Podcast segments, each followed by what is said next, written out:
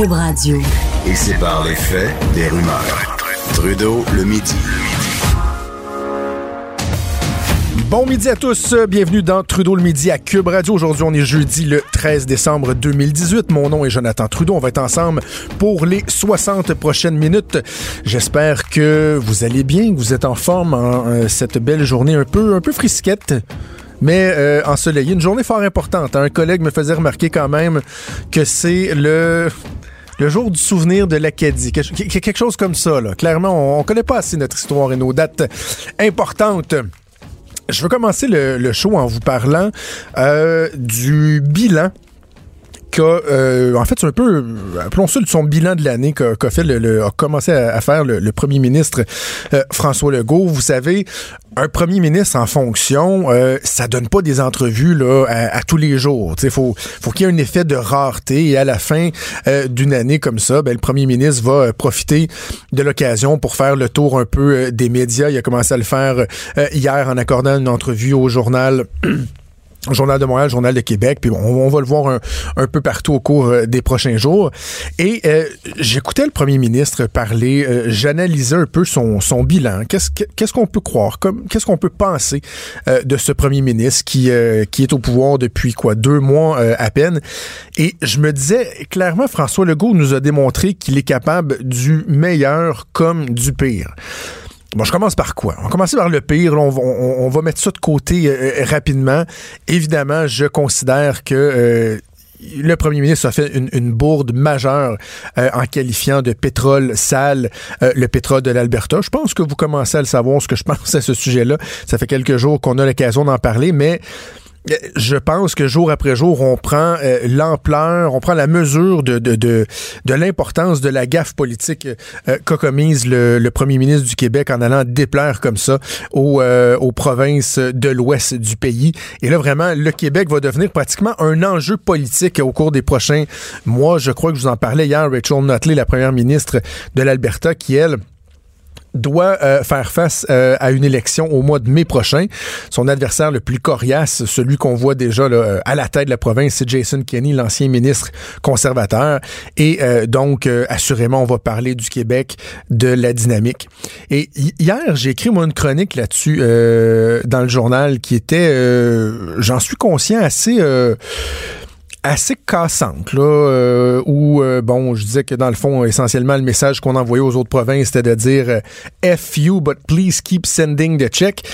Il y a eu beaucoup, beaucoup, beaucoup de, de, réactions et bien des gens qui me justifient la péréquation, là, qui disent Ouais, mais c'est normal qu'on ait de la péréquation parce que, premièrement, on envoie de l'argent, c'est dans la Constitution, etc., etc. Le but est pas de remettre en cause la péréquation.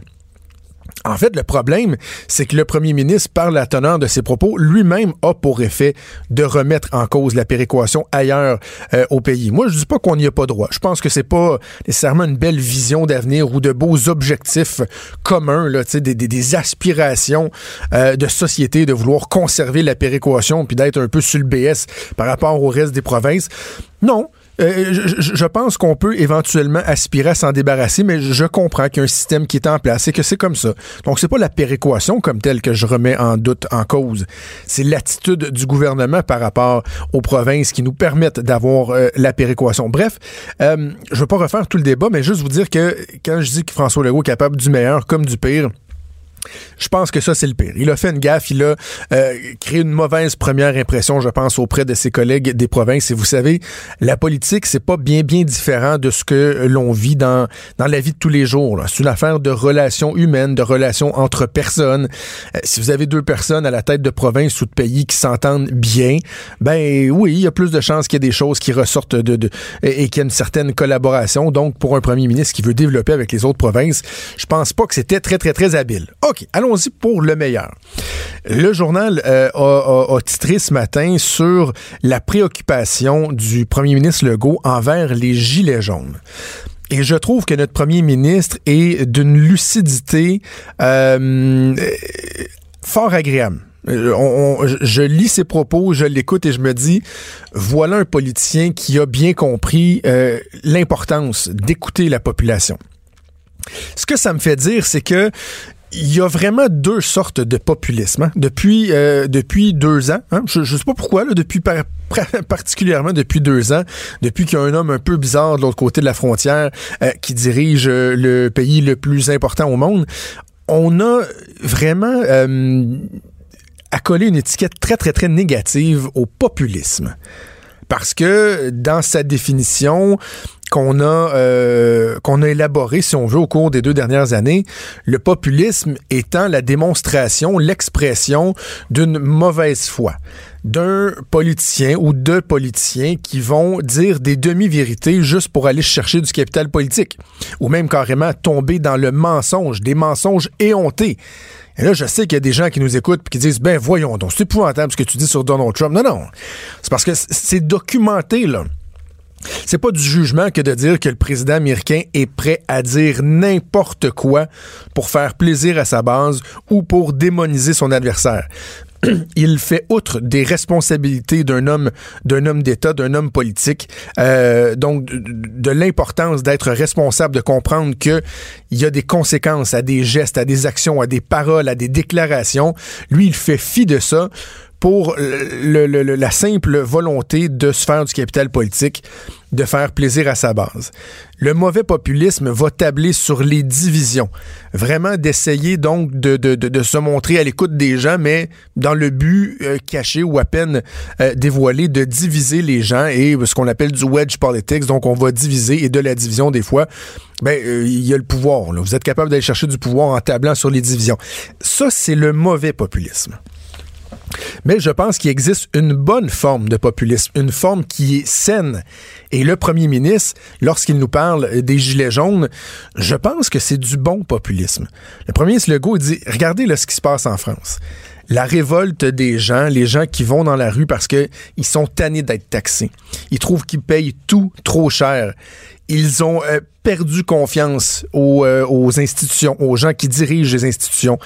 Et ça, ça amène à une cassure. Il y a un bris qui se fait. En France, il y a eu une rupture.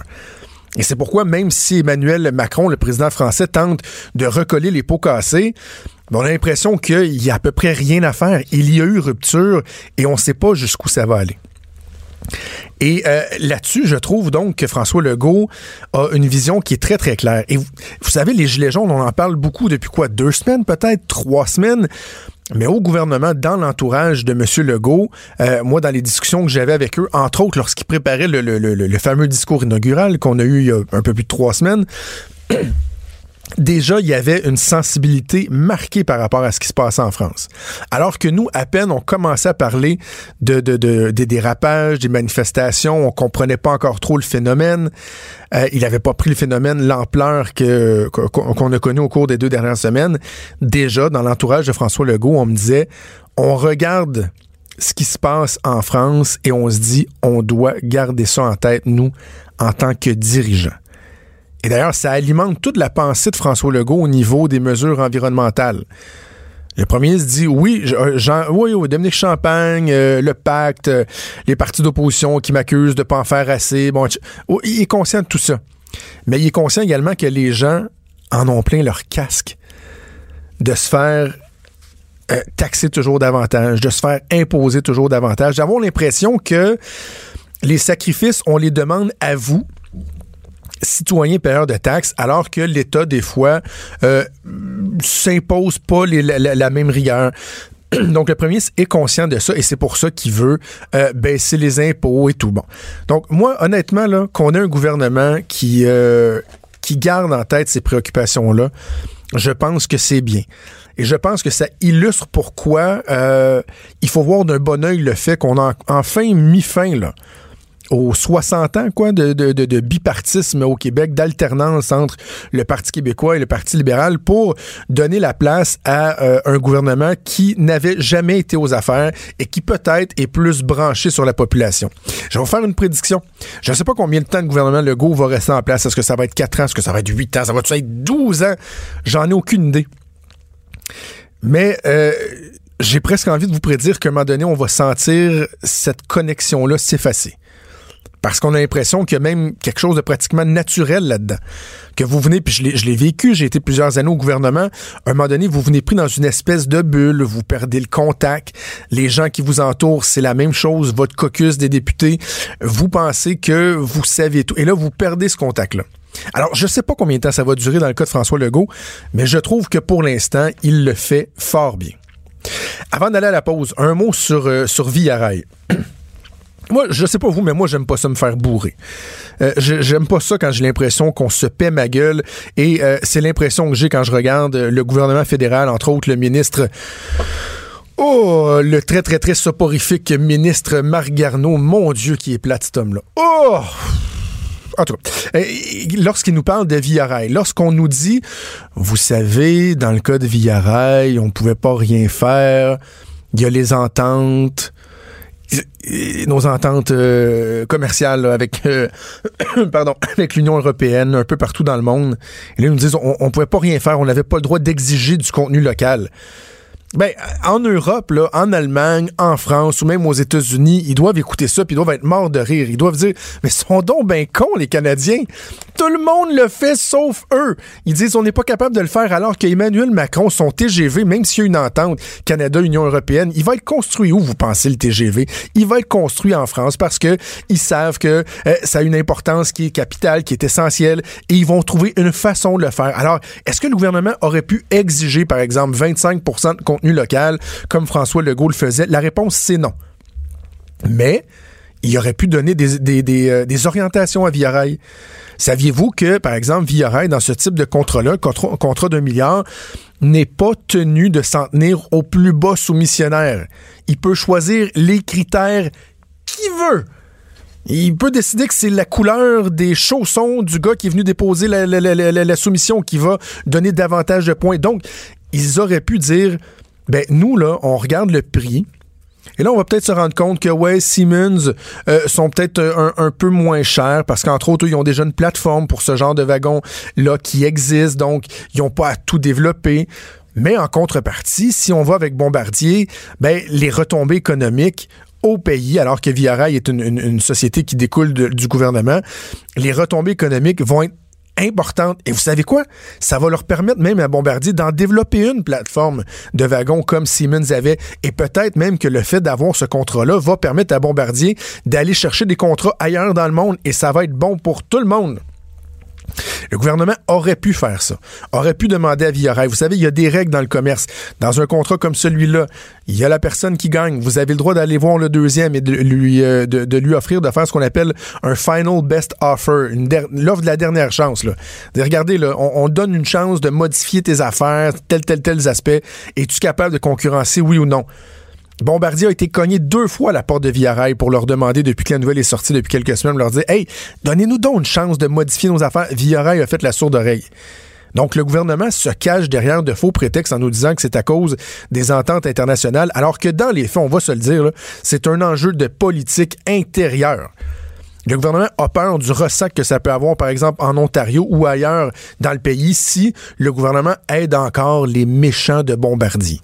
Je sais que c'est ridicule les salaires qui se sont visés, qui se sont versés, les primes qui sont difficilement justifiables, mais il reste que Bombardier, c'est des milliers, des dizaines de milliers d'emplois, c'est de l'activité économique, on en a besoin. Et franchement, moi, de, de savoir, de me douter, puis on lit entre les lignes, puis on comprend que le gouvernement Trudeau, dans le fond, a fait le pari qu'il était aussi bien déplaire à quelques personnes au Québec et que de toute façon, Bombardier n'a pas vraiment la cote au Québec en ce moment que de favoriser Bombardier avec Via Rail et de risquer d'avoir un ressac et de payer un prix politique ailleurs dans le Canada. Je trouve ça franchement couillon de la part de notre gouvernement qui est supposé de veiller aux meilleurs intérêts du pays et le pays en entier. Trudeau, le sexe symbole de la politique. Ah, c'est Jonathan, pas Justin. Trudeau le midi. Cube Radio. On est de retour dans Trudeau le midi et euh, je suis content. Je, suis en personne avec ma collègue Geneviève Peterson. C'est la première fois qu'on va faire la radio face à face parce qu'on est habitué que je sois à distance à Québec. Salut Geneviève. Allô Jonathan, est-ce qu'on va se battre? Non, non. Et, d'ailleurs, on s'entend très bien. Hein? C'est troublant. Je pensais qu'il y aurait comme un, clash. Ouais. Mais tu sais, moi, les gens pensent que je suis un méchant gars de droite. Euh, hmm. Moi, les gens pensent que je suis une féministe enragée. Oui. Fait que je suis plus à droite que tu pensais, puis t'es plus féministe que je pensais. Oui, je suis plus à gauche que ce que, ce que tu penses. Eh, Oui. On est dans le temps des fêtes. Et là, ben, j'avertis les parents qui nous écoutent. euh, si vous êtes avec vos enfants, peut-être changer de poste. Il va avoir du. euh, c'est quoi le terme, le nouveau? Euh, divulgachage? là? Oui, il va y avoir du divulgachage de Noël. Spoiler alert, on, Oui. on va parler des lutins. Fait que là, je vous laisse deux secondes, là, changer de poste. Vous la, revenez la, dans 10 la, minutes. Hum, OK, bon. Ah, les lutins. Oh. Es-tu embarqué là-dedans, toi? Hey, là, j'ai une longue saga avec les lutins, Jonathan, parce que ça vient de mon coin, OK? Moi, je viens euh, du Saguenay. Euh, bon, les lutins, ça vient Je pas... sais, t'es pas parfaite, mais t'as as plein d'autres qualités, c'est correct. Je le sais, mais je suis presque parfaite, Jonathan. On en reparlera dans une autre émission de toutes mes qualités. Mais euh, les lutins, ça vient du lac Saint-Jean, OK? Ouais. Donc, euh, c'est un monsieur du lac Saint-Jean, un grand-papa, puis c'est très, très cute, l'histoire, Oui. qui racontait des histoires de lutins à ses, à ses petits-enfants, qui faisaient des pas dans la neige et tout ça, et qui a transformé ça petit à petit euh, en quelque chose de plus gros. Puis évidemment, ben, il s'est fait avoir, puis tout le monde a récupéré tout ça. Puis je pense pas que ce monsieur-là... fait fourrer, ce monsieur-là, fait- pareil. hein? Hey, sérieusement, là, c'est un peu troublant. Hey! Parce que les gens se sont. les- maintenant, les lutins sont fabriqués en Chine. C'est un- c'est une industrie absolument incroyable, puisqu'on sait qu'on peut se procurer des lutins dans toutes les grandes chaînes, dans toutes les pharmacies. Et moi, au début, quand c'est sorti cette affaire-là, ça doit faire quoi, Jonathan? 5-6 ans? Ah, je pense qu'on on On est est arrivé là, de là. péter le 10 ans, d'après moi. Oui, ça fait un peu longtemps. vite. Puis au début, écoute, euh, j'étais euh, j'étais vraiment très récalcitrante. Ça, me- ça me tombait sur le gros nerf parce que je trouvais que c'était une autre patente, euh, premièrement, qui embarquait dans le côté un peu mercantile de Noël, dans la gamique, là, d'acheter des bébelles, Mhm. mais surtout que c'était un autre truc euh, à ajouter sur la charge des parents. OK? Ah, C'est-à-dire, à chaque maudit soir, euh, penser à un coup pour les lutins. Puis là, ça devenait aussi une espèce de compétition à l'école parce qu'ils s'en parlent, là, des en- les enfants, le Mhm. matin, là, de ce que fait le lutin la veille. Donc, c'était à qui le meilleur mauvais coup, tu sais. Fait que ça me gossait. Puis je me disais, c'est encore de la culture, de la pression. Puis évidemment, c'est encore au maire qui incombe de trouver. Ah, non, arrête. Non, mais moi, chez nous, c'était ça. C'était moi qui trouvais euh, les mauvais coups pour les lutins. Chez nous, je t'annonce que je t'annonce pas mal moins. là. Ah, mais toi, chez vous, c'est pas pareil. là. on a déjà parlé. On s'est réglé que chez vous, c'est pas pareil. Bon, Jonathan est un saint homme, est un saint Oh homme. que non. Ah non, je- j'en doute pas. Mais, mais c'est ça. Donc, je voulais pas embarquer là-dedans. Mais en même temps, il y a une partie de moi qui voulait pas non plus que mes enfants soient reject, qu'ils soient les seuls à l'école à pas avoir de lutin. Oui, parce qu'on a cette crainte-là. Puis tu vois, moi, les, les lutins sont là depuis euh, 4-5 ans. Ouais. Puis bon, depuis que ma petite est là, là, là, on est rendu avec deux lutins. On a lu- un lutin et une lutine. Puis tu vois, comme là, là, cette année, euh, moi, je voulais pas les amener là, autour du 1er décembre. là, Parce, Parce que c'est là que ça commence. C'est 23 n- soirs de cassage de tête que, on va se le dire, là, la première année, c'est cute, là, mais les autres années, tu trouves, c'est c'est du trouble. Veux-tu que je te fasse rire? Oui. J'ai oublié d'en serrer un l'année passée après Noël. Ça fait un an qu'il est chez nous. J'ai dû dire aux enfants que le Père Noël l'avait oublié. Il vit littéralement avec nous. Il est revenu cette année. Là, il va retourner. Mais moi, j'ai trois enfants puis il n'y a pas trois lutins. Là. OK. Il y en a juste deux puis il y en a un qui peut pas venir parce qu'il est trop occupé. euh, le Père Noël l'a gardé avec lui. Moi, le année. lutin original, le premier que mon gars a eu, il était rendu tout euh, Cassé. déglingué. Mais oui. Et euh, il y a deux ans, je l'ai serré. Tu sais, j'ai comme une espèce de porte là, qui se lève par en haut, en haut du frigidaire. Je l'ai serré là. Et il est encore là. Mais oui, mais moi, Et il là, était- depuis le temps, Oui. il, a, il a été substitué. L'année passée, mon gars n'y a vu que du feu. Il y a eu l'autre lutine qui est arrivé avec l'autre qui était beaucoup plus petit. Il n'y a vu que du feu, mais je me dis, un moment donné, il peut prendre un escabeau, ouvrir la porte et se rendre compte que le Bigawette, car c'est son nom, le Bigawette, the original, Mais tu vas, tu vas faire comme moi. enfermé hein. en haut du Tu vas inventer que le Père Noël l'a oublié puis qu'il est resté là puis que, bon, hein, c'est votre elfe de maison maintenant. Mais fais comme moi, Jonathan. Je sais pas tes enfants sont rendus à quel âge, mais ma plus vieille va avoir 12 et c'est elle qui est en charge des lutins désormais. Ah, c'est bon ça. C'est elle qui fait les mauvais coups. Mais attends, je veux t'amener là-dessus, mais juste finir ce que je disais. euh, tu, tu parlais d'être reject avec les enfants. Ouais. Moi, j'avais décidé qu'on a. C'était les dix derniers jours de, avant Noël, OK? Avec ma blonde, on avait décidé ça. Et là, ça faisait presque deux semaines, en fin de semaine dernière, qu'à tous les jours, mon gars arrivait de l'école en me disant Ah, ben, un tel, ces lutins sont arrivés, puis un tel, ces lutins sont arrivés. Puis là, ils ont vu leur petit cousin qui leur a montré des photos des mauvais coups que son lutin a fait.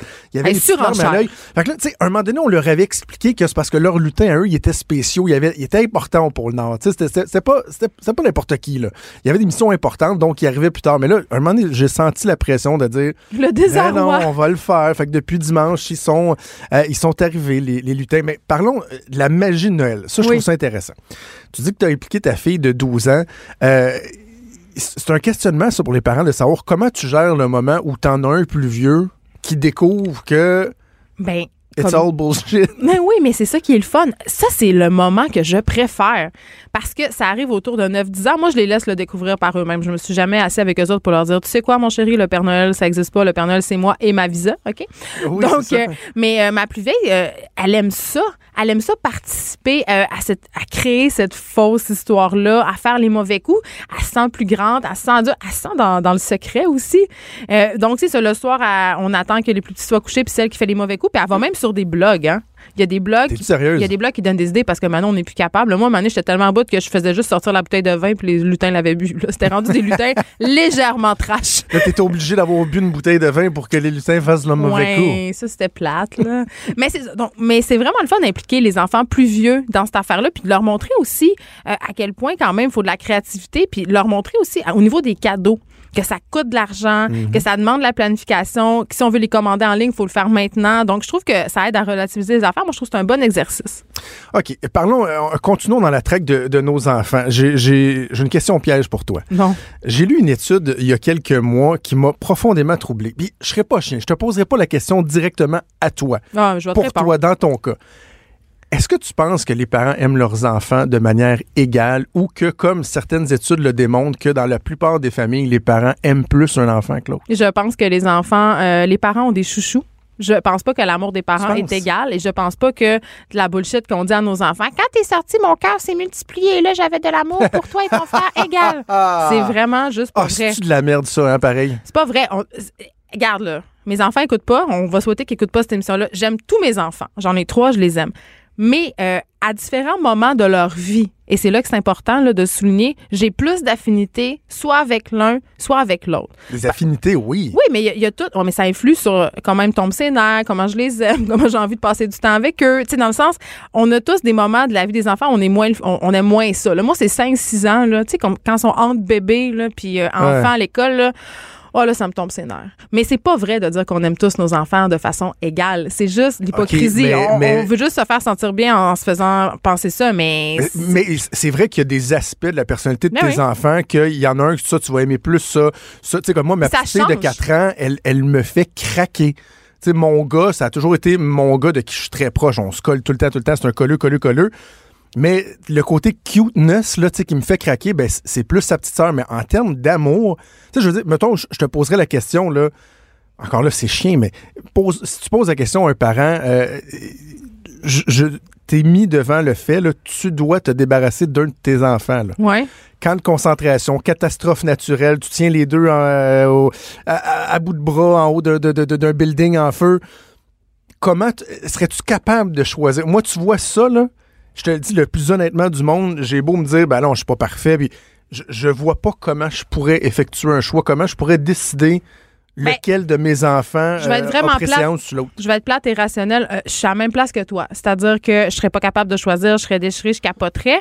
Mais de façon très, très froide, là, et psychopathe et calculatrice, je laisserai aller la personne, l'enfant qui a le plus de chances de s'en sortir, qui a le plus de potentiel, donc qui est le plus vieux. Bon, mais là, je te parle du haut d'un building. là. Ah non, mais là, tu Ça, me il a parlais beau de... avoir 120 QI, Ça, là, tu le drops de 45e étage. Non, mais je veux dire, en cas, mettons, de, tu parlais d'une guerre, tu parlais d'une catastrophe naturelle, tu parlais euh, d'un camp de concentration. L'enfant que je laisserais aller, même si ça serait Oui. à mon corps défendant, Oui, oui, même si, comme mère, ça me déchirait, même si je serais pas capable de faire un choix, mais, là, mais si je n'avais pas le choix, si j'avais un gun sur la tempe, ben, c'est sûr que tu fais partir le plus vieux. Parce Oui. que c'est lui qui a le plus de chances, qui est plus apte à-. Oui, c'est le plus autonome. Donc, c'est d'un strict, euh, un strict point de vue darwinien, là, hein, Jonathan? T'es bonne. Encore, on règle encore des problèmes. Je, ben, je sais pas, je pense que je vais avoir de la haine, là. tu, tu parles de, euh, des plus vieux, plus petits, puis on en jasait, on entrait en onde.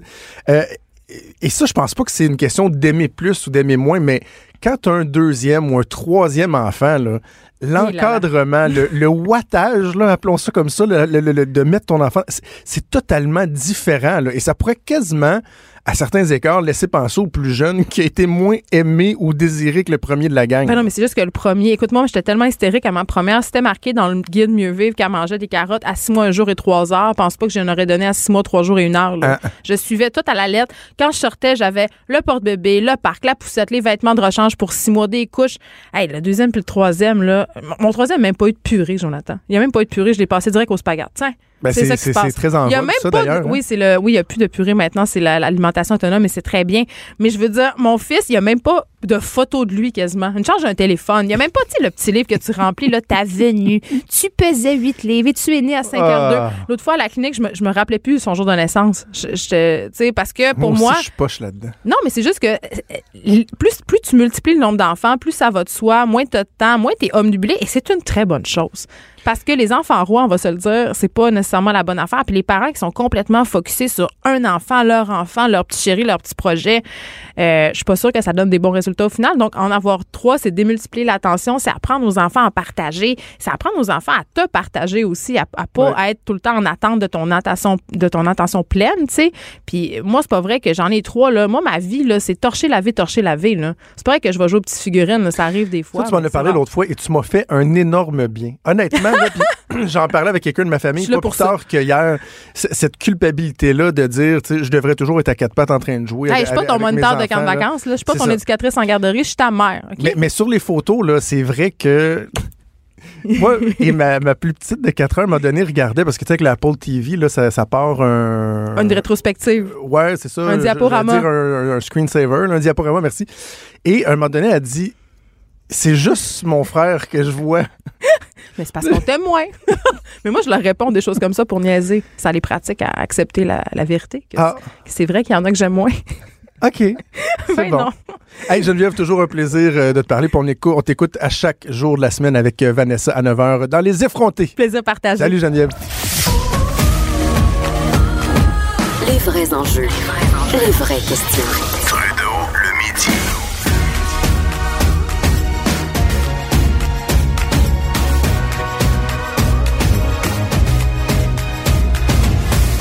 Radio. On est de retour dans Trudeau le midi. N'hésitez pas à nous écrire si vous avez des commentaires. 187 Cube Radio ou encore le 1877 827 2346.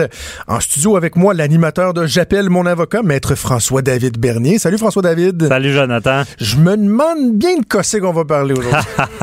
Sujet de la semaine. Ouais, ouais. ouais. Parlons donc, euh, Gilbert Rozon. Euh, écoute, j'ai envie de te lancer en- de façon générale en te demandant, euh, c'est quoi ta lecture de la situation? Comment tu as accueilli l'information qui, nous a été euh, euh, divulguée au cours des dernières heures? Ben, un, on était dans, dans le suspense. On, on a, à LCN, on analysait la, la rencontre qu'il y avait du DPCP avec les victimes. Bon, puis là, on, on comprenait que plusieurs victimes, dont la première, Tulane, là, qui avait été informée. Tulane, ouais. Ouais, Tulane, c'est ça, qui avait été informé qu'il n'y aurait pas d'accusation dans son dossier. C'est quand même particulier, c'est rare qu'on voit ce genre de processus-là. là, Ben, c'est ça. à- des commençons par le processus Ouais. là, de rencontrer toutes les personnes euh, une après l'autre. Euh, As-tu déjà vu ça? C'est-tu surprenant que le DPCP ait procédé ainsi? Ben oui, je trouvais ça quand même particulier parce que comprenez que le DPCP, la couronne, travaille toujours avec les victimes. là. on les informe, c'est comme leurs clients, on s'entend. là. Mais là, de, de- de les rencontrer tout en même temps, puis de les informer, puis on sait pas trop s'il y a des accusations, je trouvais ça quand même particulier. Je trouvais ça bienvenu quand même parce qu'on prenait le temps d'expliquer le pourquoi, puis pourquoi il ne déposait pas d'accusation. Et là, la première journée, on se disait, il n'y en aura pas parce qu'il ne ferait pas toute cette démarche-là euh, s'il accusait, parce que la couronne, on s'entend, il va, va travailler avec la victime, mais il n'ira pas lui demander la permission de déposer les, les Mm. accusations. Et là, deuxième journée, ben là, c'est sorti. Euh, on s'entend qu'ils ont re- retenu une plainte parce qu'on le sait, c'est vraiment des critères particuliers. Il faut que le, je rappelle ce qui a été dit euh, nombre, de nombreuses fois dans les médias. le- le- la couronne va, doit avoir une conviction morale de dire bon, j'ai des chances de succès si j'allais à procès. Ouais. Donc il y a assez de preuves. La défense me, me contrecarrera pas facilement et euh, c'est sûr qu'en ce moment on veut pas comme d'autres dossiers arriver en cours et dire ben où après vous n'avez pas puis on, on arrête les procédures. Donc ils sont quand même prudents. Et là, on se rend compte que euh, une accusation qui, qui on parle de viol, on parle de, de Attentat à la pudeur. attentat à la pudeur. Bon, ce que c'est. Et là, pour les gens, pour comprendre, c'est qu'on remonte à 1979. Oui, et Oui, ça, ça surprend de savoir que dans le fond, c'est le code criminel, en tout cas les dispositions qui étaient euh, en vigueur à cette époque-là, qui vont prévaloir. Donc, qu'est-ce que ça veut dire concrètement? Ben, c'est ça. La charte prévoit qu'on va être accusé de, le crime au moment où le- on l'a commis le droit qui est en vigueur. Et dans ce temps-là, on appelait ça un viol. On n'appelle plus ça un viol parce que c'est des agressions Mhm. sexuelles maintenant. Viol à l'époque, c'était un peu sexiste. Seulement un gars pouvait violer une Hein? femme. Ouais, c'était vraiment, ça prenait une pénétration, désolé de dire ça comme ça, une pénétration, il y avait des critères et c'est pour ça qu'on a enlevé le viol et on a mis des agressions sexuelles à différents niveaux. Et donc, on revient là-dessus. mais en 1979, une femme qui agressait un homme, elle pouvait pas se faire accuser ou c'était juste une autre Ben, disposition? c'était une autre disposition? parce que le viol en tant que tel, ça prenait la, la pénétration de l'homme. Là. C'est ça. là. Ben, C'est- L'agression venait de là. Ouais, c'est, c'est pour ça que ça, ça a été changé.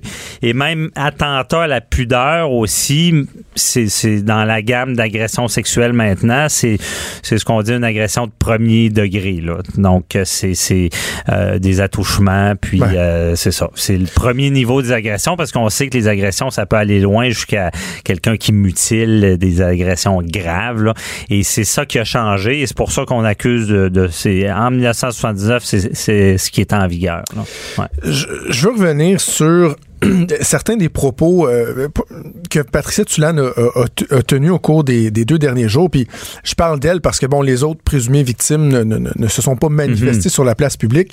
Mais je me demande dans, euh, j'imagine que tu as eu l'occasion de, la- de- de l'entendre ou de la lire, dans les éléments euh, dont elle fait mention qui l'ont euh, qui l'ont un peu frustré ou qui l'ont déçu ou qui lui ont laissé un goût amer quant à la façon de faire de la police, du DPCP. As-tu l'impression qu'il y a des choses euh, qu'on doit peut-être préciser? Je te donne un exemple que, Mhm. que moi j'ai eu en tête en, en écoutant Mme Tulane. Bon, elle disait que les questions qui lui étaient posées étaient très difficiles.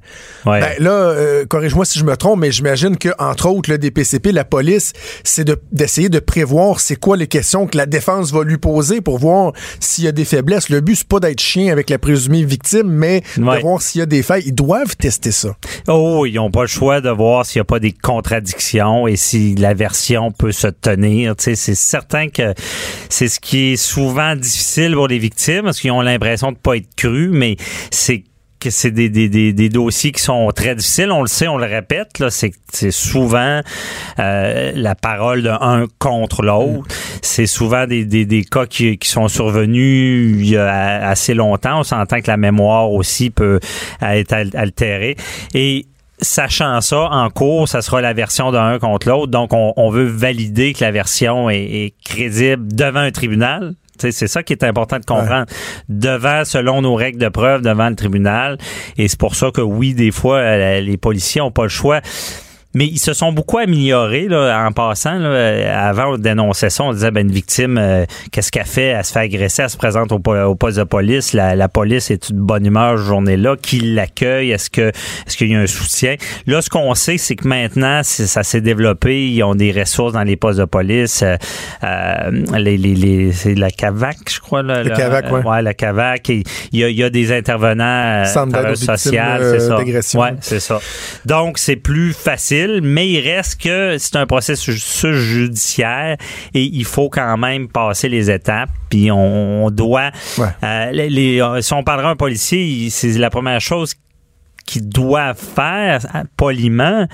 Ils doivent comme faire comme s'ils doutaient là, au début. Tu sais, on se Voilà, c'est cachera clair. pas. là. On- Mais on comprend aussi que ça peut être très difficile pour la victime euh, alléguée. Madame Tulane se questionnait à savoir si, euh, en tout cas, elle disait qu'elle avait l'impression que la personne visée par les allégations avait pas été rencontrée dans le travail de la police et du DPCP. Est-ce que ça se peut, ça, que la personne visée ne soit pas vue? Dans, dans, dans cette démarche-là tant que les accusations sont, sont pas déposées ou normalement il devrait être lui aussi interrogé?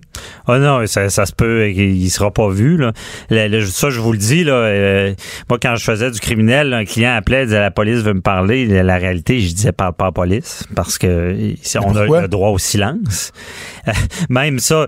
euh, Ouais, mais mettons que tu as la preuve. Tu as une preuve, là, tu sais. Oui. euh, dis- Exemple. Regardez, là, je j'étais pas là ou j'ai telle oui, preuve. si ou c'est je flagrant. Je l'avais filmé, notre relation sexuelle, elle était consentante. tu peux Oui. pas, t'es pas obligé d'attendre au procès, là. Effectivement, si c'est un cas flagrant. Exemple, on a vu ça avec des vedettes, je dirais pas de nom, là, mais euh, la personne est accusée, puis des fois, il y en a qui voient dans les médias, puis qui accusent.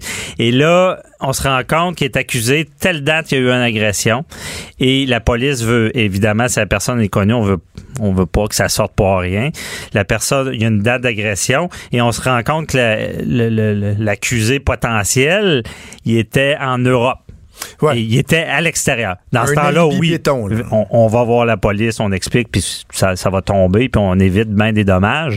Mais quand c'est gris, tu sais, dans bien des procès, notre pire fardeau, c'est tout ce qui a été dit avant que le, le client nous voit. Puis d'ailleurs, euh, des fois, les clients appellent dans la nuit, sont au poste de police, puis là, je, vais, je, vais- je dirais pas les mots qu'on dit en blague, là, mais on lui dit parle pas. Femme ta gueule. Ouais, bon, merci. Ferme ta gueule. Puis là, après ça, eh ben, tu vois ça, les déclarations. Ouais, là, le good cop, bad cop. Puis eux, ils, ils forceront pas, là, mais ils ont le droit de poser des questions, même si l'autre répond pas, une fois que la personne Ouais. est en état d'arrestation. Donc, euh, ils vont pas, ils vont jaser, puis ils sont smart. Puis, ah, ils te mettent en confiance. Puis, à un moment donné, euh, il y a des déclarations. Puis c'est ça qui nous nuit plus tard. Mais là, dans le cas de Roson, il est pas en état d'arrestation. Donc, euh, on a, il a dû être convoqué pour s'expliquer. Et j'ai l'impression que ses avocats, ils ont dit, On dit non. tu parles pas. Parce que même si tu parles, c'est souvent on dit si on pas assez de preuves, ils t'accuseront pas. Puis même si tu parles puis que tu as de l'air sympathique, s'ils ont de la preuve, ils vont t'accuser. Tu sais, ça, Ouais. ça joue pas tout le temps. hein. Ouais. OK. euh, arrivons à un autre volet, celui des, des changements qui pourraient être apportés ou qui pourraient être souhaitables au système de justice. Il y a entre autres euh, la députée péquiste Véronique Yvon qui hier a dit qu'elle souhaitait qu'il y ait euh, des changements. Je veux, je veux pas mal la citer, mais on comprenait que dans le fond, elle souhaitait qu'il y ait pas un système parallèle, mais une façon de faire différente au niveau du traitement devant les tribunaux. Par exemple, dans les cas d'agression sexuelle. J'imagine qu'il y a un peu de, de, de, de, de, de wishful thinking, de vœux pieux là-dedans, parce qu'à un moment donné, il y a une question de présomption d- d'innocence, Ouais. de pleine et entière défense, de droits et libertés. Mhm. On peut pas les traiter carrément différemment. là. Ben, moi, Véronique Yvon, on pense souvent pareil. Fait que, je trouve elle a des bonnes idées. C'est une juriste aussi. Elle est très bonne. Oui, c'est ça. Donc, ce qu'elle dit, c'est vrai. Tu sais, on pense que notre droit est là. On, on le dit souvent, on a un des meilleurs systèmes. mais Ça, c'est malgré les défauts. Là. Ouais. OK? Euh, on se le rappelle. Mais notre système, là, il il part de vieilles bases. Des fois, des fois c'est un peu archaïque. Je donne Ouais. des exemples vite. Bon, on dit un procès c'est public. Mais là, dans le temps, on voulait pas qu'un euh, on voulait qu'un procès soit public parce qu'on voulait pas que quelqu'un soit jugé dans le sous-sol de, de, de- l'église. Là. Et Maintenant, c'est public, mais c'est un peu voyeuriste. C'est là, il y a des séquelles. Bon, il y a- il y a- on sait qu'il y a des atteintes claires à la, à la présomption d'innocence en ce moment. Et et là, ce qu'on veut, c'est on, on, on- la présomption d'innocence, c'est très important d'un côté. De l'autre côté, les victimes, tu sais, mouvement, moi aussi, là, j'ai, c'est quelque chose de merveilleux. Win of change, je veux dire, il y a quoi qui a changé avec ça, puis c'est bon. Mais il peut y avoir des effets pervers. Ceux qui disent non, non, non, victime, victime, ça existe pas. Oui, ça existe, les effets pervers, puis le, les gens qui pourraient profiter de ça. Faut être vigilant. Et donc, ce que Véronique, vont dire, c'est que le droit, là, les gens, des fois, j'ai l'impression que le monde, il dit, l'article, c'est ça, puis c'est ça. Non, non, le droit, là, ça évolue, OK? C'est pas vrai que, qu'on se dit, non, c'est, il faut se pencher sur des problématiques. Et des fois, on, on- on sait, le- la justice a été l'enfant pauvre pendant un bon bout. Là, on mettait plus une scène, puis il est arrivé Jordan, puis là, tout le monde est parti en panique. Mais il faut aussi pas seulement être réactif, mais se pencher sur des problématiques de notre système pour les améliorer. Puis c'est vrai qu'il y a des problèmes des fois avec les victimes d'agressions sexuelles parce que ils se font excuser l'expression varloper en contre-interrogatoire. Puis oui, il y a les droits de l'accusé. Ben, il y a peut-être des mais, mais on, de on faire. se rejoint là-dessus, François David, Ouais. parce que moi, là où je dis euh, faisons attention, c'est si par exemple certains disent on devrait modifier le fardeau de la preuve euh, dans un cas d'agression sexuelle. Tu sais, que ce soit pas, qu'il n'y ait pas la même rigueur, si on veut, pour prouver la culpabilité de quelqu'un. Moi, je me dis, ish, je vois pas comment on pourrait y arriver. Par contre, qu'est-ce qu'on peut faire comme autre changement? L'encadrement des victimes. Euh, Est-ce qu'on peut fast-tracker les cas d'agression sexuelle lorsqu'une personne vient dénonce qu'elle revit des cauchemars euh, qu'elle a, vécu? Est-ce qu'on peut les traiter différemment? Est-ce que, par exemple, quand le DPCP va vous voir et dit malheureusement, on portera pas d'accusation, est-ce qu'on peut offrir un encadrement, un soutien psychologique? Tu sais, d'aider les victimes à être à l'aise, je le dis en guillemets, ça. à l'aise de rentrer dans le processus judiciaire et non pas d'espérer qu'on va modifier la, Mais- la façon de juger quelqu'un non plus. C'est ça. Puis effectivement, il y a beaucoup de travail. Le sénateur Boisvenu euh, parle, euh, travaille sur un projet de la charte des victimes. C'est que dans le code criminel, tout est prévu pour les accusés, mais les victimes, euh, oui, ont- ils ont le droit de s'exprimer au procès, mais c'est pas sûr c'est écrit. Ensuite de ça, il y a, y a- on a vu des cas où est-ce que la victime travaillait à la même place que l'agresseur, bon, on faisait rien. Tu sais, il y a, y a toute une manière de, de oui, donner plus de, de- d'encadrement, c'est bien dit, aux victimes et de faire justement que quand ils sortent du, du processus, sont T'sais, ils sont pas pires qu'au début. Là. Ils se font agresser, ça Ouais. va pas bien. Ils veulent justice parce que la justice est importante pour faire son deuil, pour, pour Ouais. avoir du baume. Et là, ils sortent de là encore plus écorchés. Moi, je vois, je vois des dossiers. Écoutez, euh, c'est dans, on dit jamais leur nom, mais les faits sont dans les médias. Là. Ah, est allé à un party, puis il y a eu un viol collectif, puis ci, puis ça. Euh, Ils se font reconnaître à un moment donné. Là. Et euh, je mets au défi les gens. Là, posez-vous la question. Moi, je me suis posé. Il vous arrive de quoi vous êtes agressé? là? Est-ce que vous avez le goût d'aller au poste de police? Savez-vous même qui vous accueille? Est-ce qu'il y a un psychologue qui est là? Voilà. Comment ça fonctionne? C'est quoi le processus? Ben, si le gouvernement veut travailler à faire que les gens dénoncent, euh, mettez on a des annonces d'alcool au volant puis tout, tout ce que tu veux. Mettez Faites connaître le, le processus, mettez-le uniforme à grandeur du Québec, enlevez l'inconnu de ce qui va arriver. Déjà là, l'effet moi aussi est là. Pourquoi moi aussi a fonctionné? Parce que il avait, on comprenait ce qu'il fallait faire. Mm. Dénoncer, et là, ça s'enclenchait. là. On, on le voyait avec moi aussi. Là. Et il y avait le mouvement de groupe, on se sentait pas isolé. tu sais. Et en ce moment, c'est sûr que les victimes sont isolées. On, on le voit dans, dans le dossier de Roson. Ce qui a peut-être nuit à tout ça aussi, c'est que les victimes s'étaient rencontrées avant même de porter Ouais, plainte. c'est ça. Ça, donc ça, ça nuit au processus, mais est-ce qu'on peut leur en vouloir de vouloir partager de quoi qu'ils ont vécu? tu sais, C'est... Donc, effectivement, la, la, la, patate me partie, là, je, pourrais parler longtemps de ça, mais c'est vrai, il y a du travail à faire, Ouais. des tables de concertation, puis de d'organiser ça un peu mieux.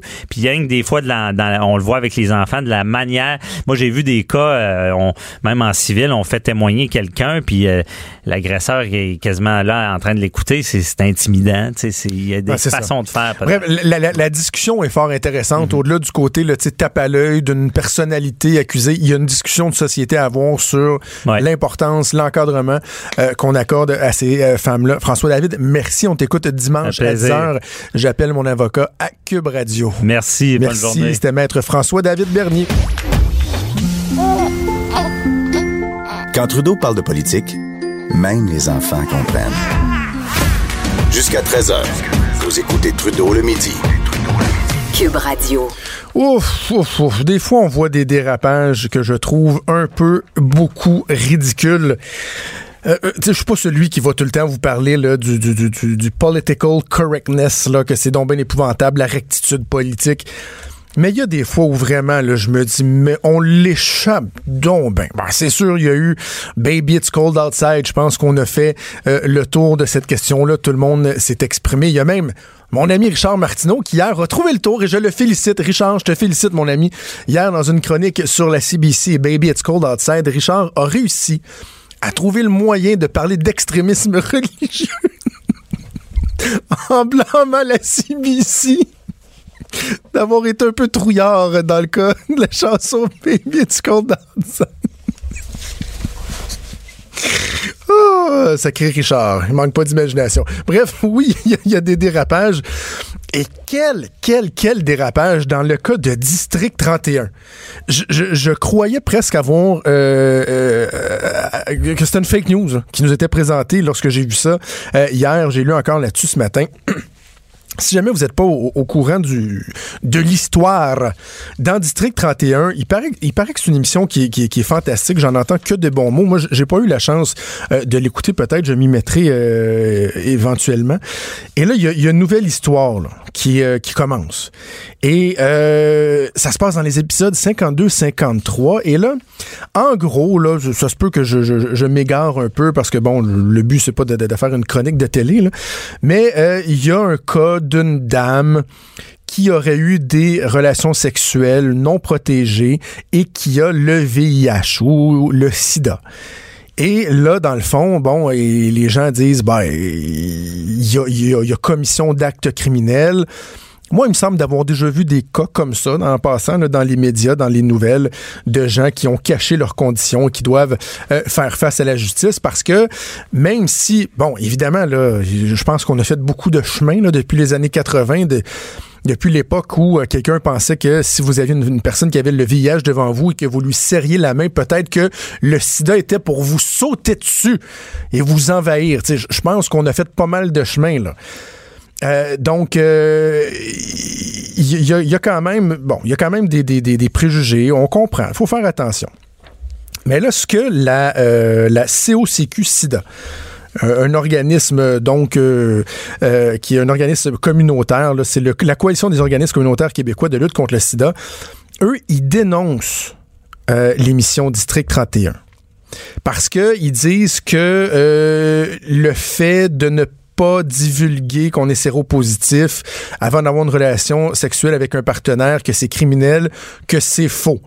On comprend que bon, il faut qu'il y ait eu une intention criminelle d'avoir une relation euh, non euh, non protégée et de ne pas avoir dit à la personne que je comprends qu'il peut y avoir des nuances. Il y a également une notion de secret médical.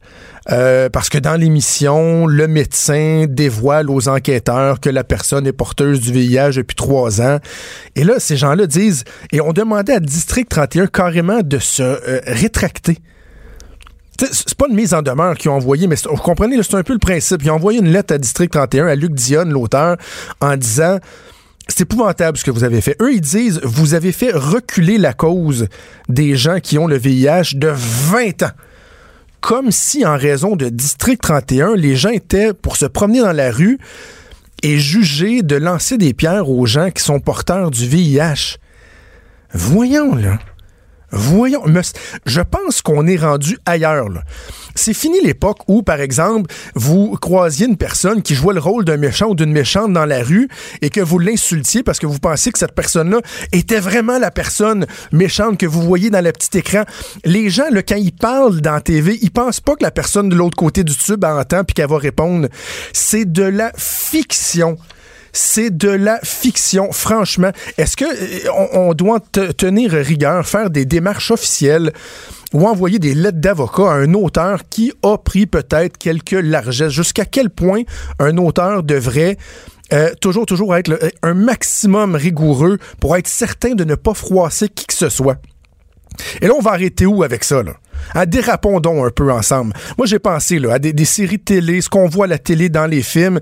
Et là, je me dis, mais c'est quoi la prochaine étape? Est-ce que, par exemple, l'armée pourrait demander au euh, réalisateur de True Lies à l'époque avec Arnold Schwarzenegger de d'expliquer que ça se peut pas se tenir après un F-18 qui est en vol.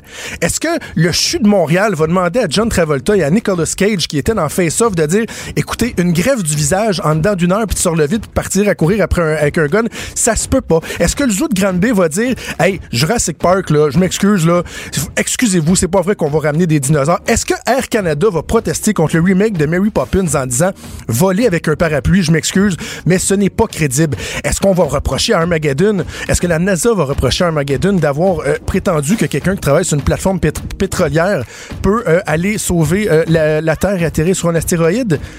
Est-ce que, je sais pas moi, est-ce que les policiers vont reprocher le fait que les chargeurs ont des balles illimitées dans les films? Un moment donné, là, c'est de la fiction. Hein? Acceptons donc ça. Cube.